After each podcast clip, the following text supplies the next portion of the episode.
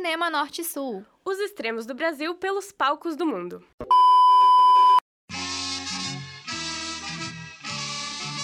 Mendonça Filho e Ainus na Terra do Sol. América do Sul, Brasil, Nordeste, Sertão. Europa, França, cidade de Cannes. Esses dois endereços têm em comum uma antiga relação com a magia do cinema. Cannes é hospedeira de um dos mais importantes festivais do mundo, o Festival de Cannes. E o Nordeste é terra fértil para histórias que refletem a realidade do país. O festival abriu as portas para o cinema brasileiro e esses dois elementos tiveram seus destinos cruzados de novo em 2019.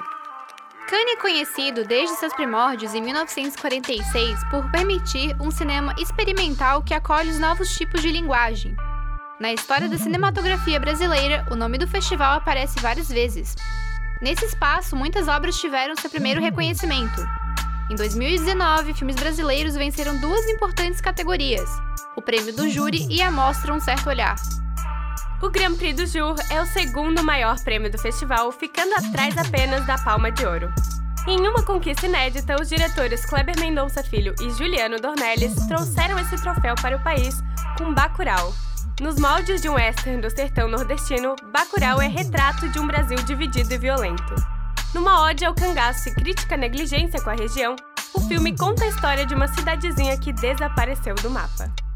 Quando a matriarca local morre, os moradores percebem que o vilarejo perdeu o contato com o mundo. E numa narrativa nada previsível, os gêneros drama, terror, fantasia e ficção científica se misturam e resultam numa obra que se transforma a cada momento.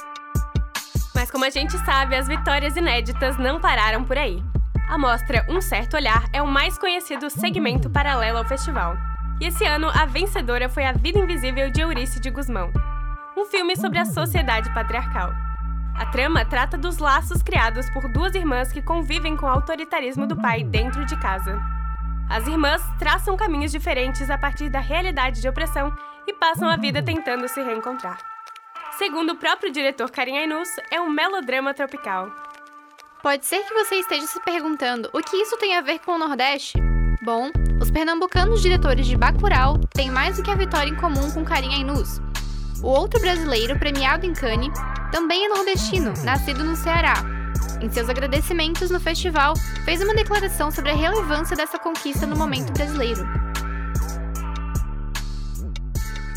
Aqui no Festival de Cannes é, é, muito importante. Não é só importante pelo prêmio, mas pelo momento que a gente ganha esse prêmio. Eu acho que a gente vive agora sobre uma ameaça é, que paira sobre o cinema brasileiro. Eu espero que esse prêmio ele venha como um antídoto a essa ameaça. Kleber Mendonça Filho e Juliano Dornelles também falaram da importância dessas vitórias para a perpetuação e o reconhecimento da cultura nordestina.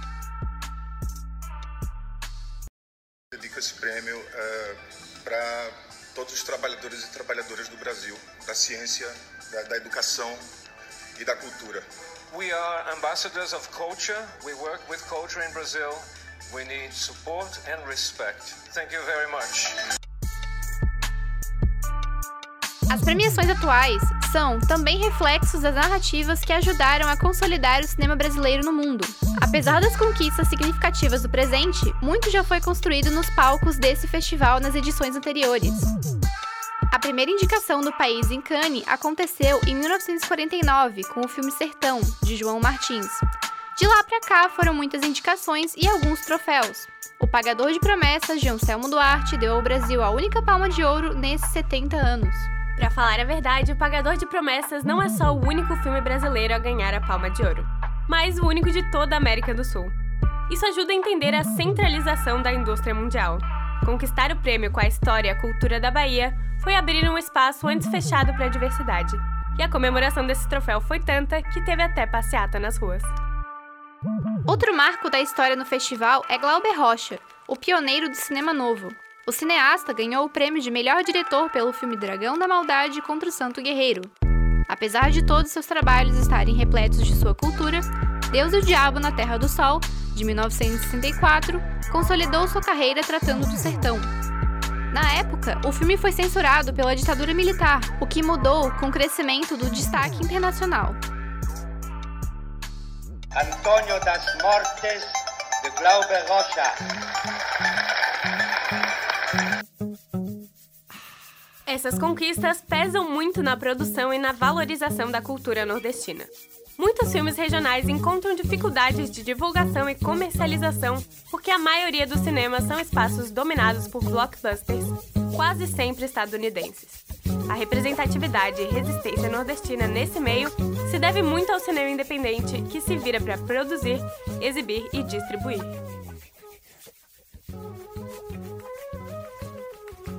Para além do cangaço e da seca, esse cinema é mais do que a estética regionalista sertaneja. Em um olhar geral, fica claro os muitos nordestes que existem em conjunto e unidade. Esses longas, ainda que não sejam filmes históricos, têm a história como parte integrante e inerente, assim como o Nordeste tem a arte intrínseca à sua história. Cinema Norte-Sul volta já!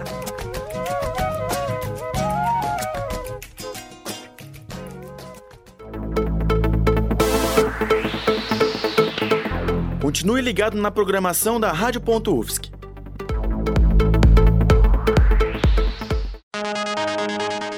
Alô, cidadão, aqui é Paulo Branco, narrador da Rádio CBN Diário Florianópolis. Quer ficar bem informado dos assuntos da universidade? Liga a web rádio do curso de jornalismo da UFSC. www.radio.ufsc.br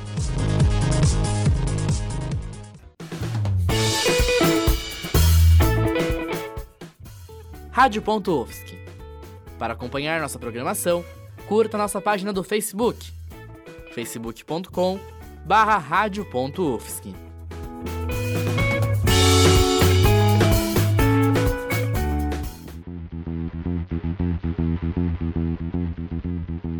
Estamos de volta com a sua viagem pelo cinema.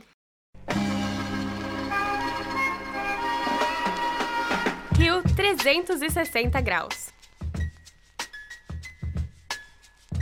Seca caatinga nordestina, os cenários se transformam em mares de morro e as paisagens da fotografia saem dos sertões e vão às selvas de pedra.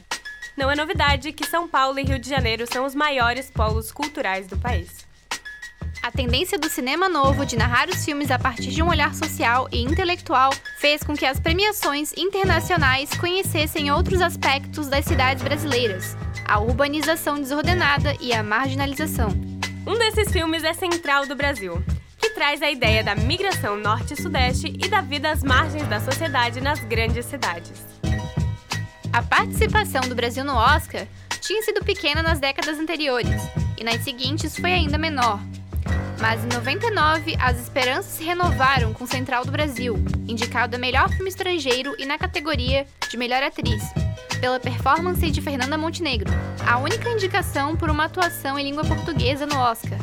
O filme, do diretor Walter Salles, retrata, através da personagem Dora, uma história de sensibilização com uma realidade brasileira dura e sofrida. Segundo o diretor Walter Salles, o longa tenta fazer um autorretrato do Brasil daquele momento. O filme faz parte de um movimento maior, né, que é de é, todos os filmes da retomada que buscam o reflexo de um país que não se via na tela há muito tempo. Né? É, eu acho que nós fomos em busca desse reflexo, ao mesmo tempo o público também estava interessado em, em se reencontrar, em se ver de novo na tela grande do cinema. Quem também colecionou indicações foi o famoso Cidade de Deus, que mostra um Brasil periférico e violento. O filme de Fernando Meirelles e Katia Lund foi indicado a quatro Oscars e causou uma reviravolta nos olhares do mundo para as favelas e das favelas para o mundo. Dez anos depois da estreia, em 2003, o filme ganhou um documentário que retrata as mudanças na vida dos atores. O sucesso do filme foi um divisor de águas na carreira de muitos atores vindos de favelas. Mas para alguns dos 200 contratados, pouca coisa mudou. E essa é a crítica de participantes da obra que sentiram um choque de realidade com o brilho dos holofotes no filme, mas escuridão na vida real. Lá, Ferrari, muita Ferrari. Não estava acostumado a ver aquilo, fiquei deslumbrado mesmo, né? E aí a hora que eu voltei, que estava chovendo, né? Deitei na cama, que assim, beliche. Minha mãe dormia embaixo, eu dormia em cima, minha irmã dormia no chão. Que eu deitei, aí vem uma gota assim, ó. Pup, pup. Eu, puta que pariu. A realidade do e é, nua e crua, né, velho? Dura e crua, né? Ela, é, né? Andei de avião, Andei de carro importado, flash pra caralho na minha cara. Mas o filho da puta não sabe pra onde, eu- onde eu moro, eu tô aqui. Olha a minha casa, olha o jeito que eu vivo. Aí comecei a chorar, né, brother? Chorava que nem criança, mano. é Que o choque cultural é muito grande, velho. É Muito grande, muito grande. A falta de valorização e acesso dificulta a criação de oportunidades. Os direitos culturais na Constituição Federal garantem, acima de tudo, a presença de fontes da cultura na educação e formação de um indivíduo. Isso porque a arte é vista como uma ferramenta de transformação social. A produção cultural e cinematográfica passa por um momento difícil. A extinção do Ministério da Cultura no governo Bolsonaro e o corte de verbas para fins culturais causaram pânico no cenário artístico do país. A Ancine, Agência Nacional do Cinema, estimula e fiscaliza o audiovisual brasileiro. É de lá que vem grande parte dos recursos das produções. Em abril, o presidente da suspendeu o repasse de verbas para a produção de filmes e séries, e as atividades da agência foram paralisadas. Essa não foi a única forma de financiamento afetada. A Petrobras contribuía pela lei do audiovisual, mas esse ano decidiu não renovar três eventos culturais. Segundo a empresa, os investimentos estão focados em outros setores. Não dá para chamar essas ações de surpresa. As campanhas para eleições de 2018 prometiam medidas, e o próprio presidente Jair Bolsonaro comentou em seu Twitter que o Estado tem maiores prioridades. Essas políticas minam as manifestações culturais como instrumentos de formação e crescimento. A importância de incentivar cultura é justamente sua função como desenvolvedora do senso crítico e reflexivo. A arte é uma aliada da educação. É também uma defesa da democracia e um meio de contestar a realidade política da sociedade. Lutar pela cultura é lutar pela história, memória e liberdade de um povo. Best performance by an actor. From Brazil, Douglas Silva in City of Men.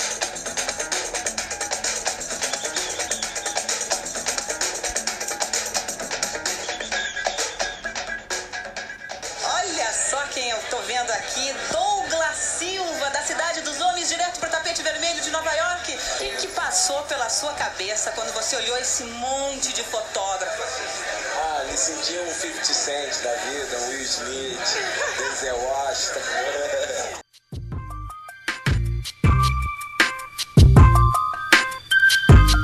Esse programa é uma produção do trabalho final da disciplina de áudio e radiojornalismo no primeiro semestre de 2019. Com orientação da professora Valciso Culoto, técnica por Roque Bezerra e monitoria de Tuana Raimonde. Roteiro, apresentação e produção por Isabela Machado e Natália Mello. As entrevistas utilizadas nesse trabalho foram retiradas do documentário Cidade de Deus 10 anos depois, de declarações concedidas ao Canal Brasil e áudios da cerimônia de premiação de Cannes.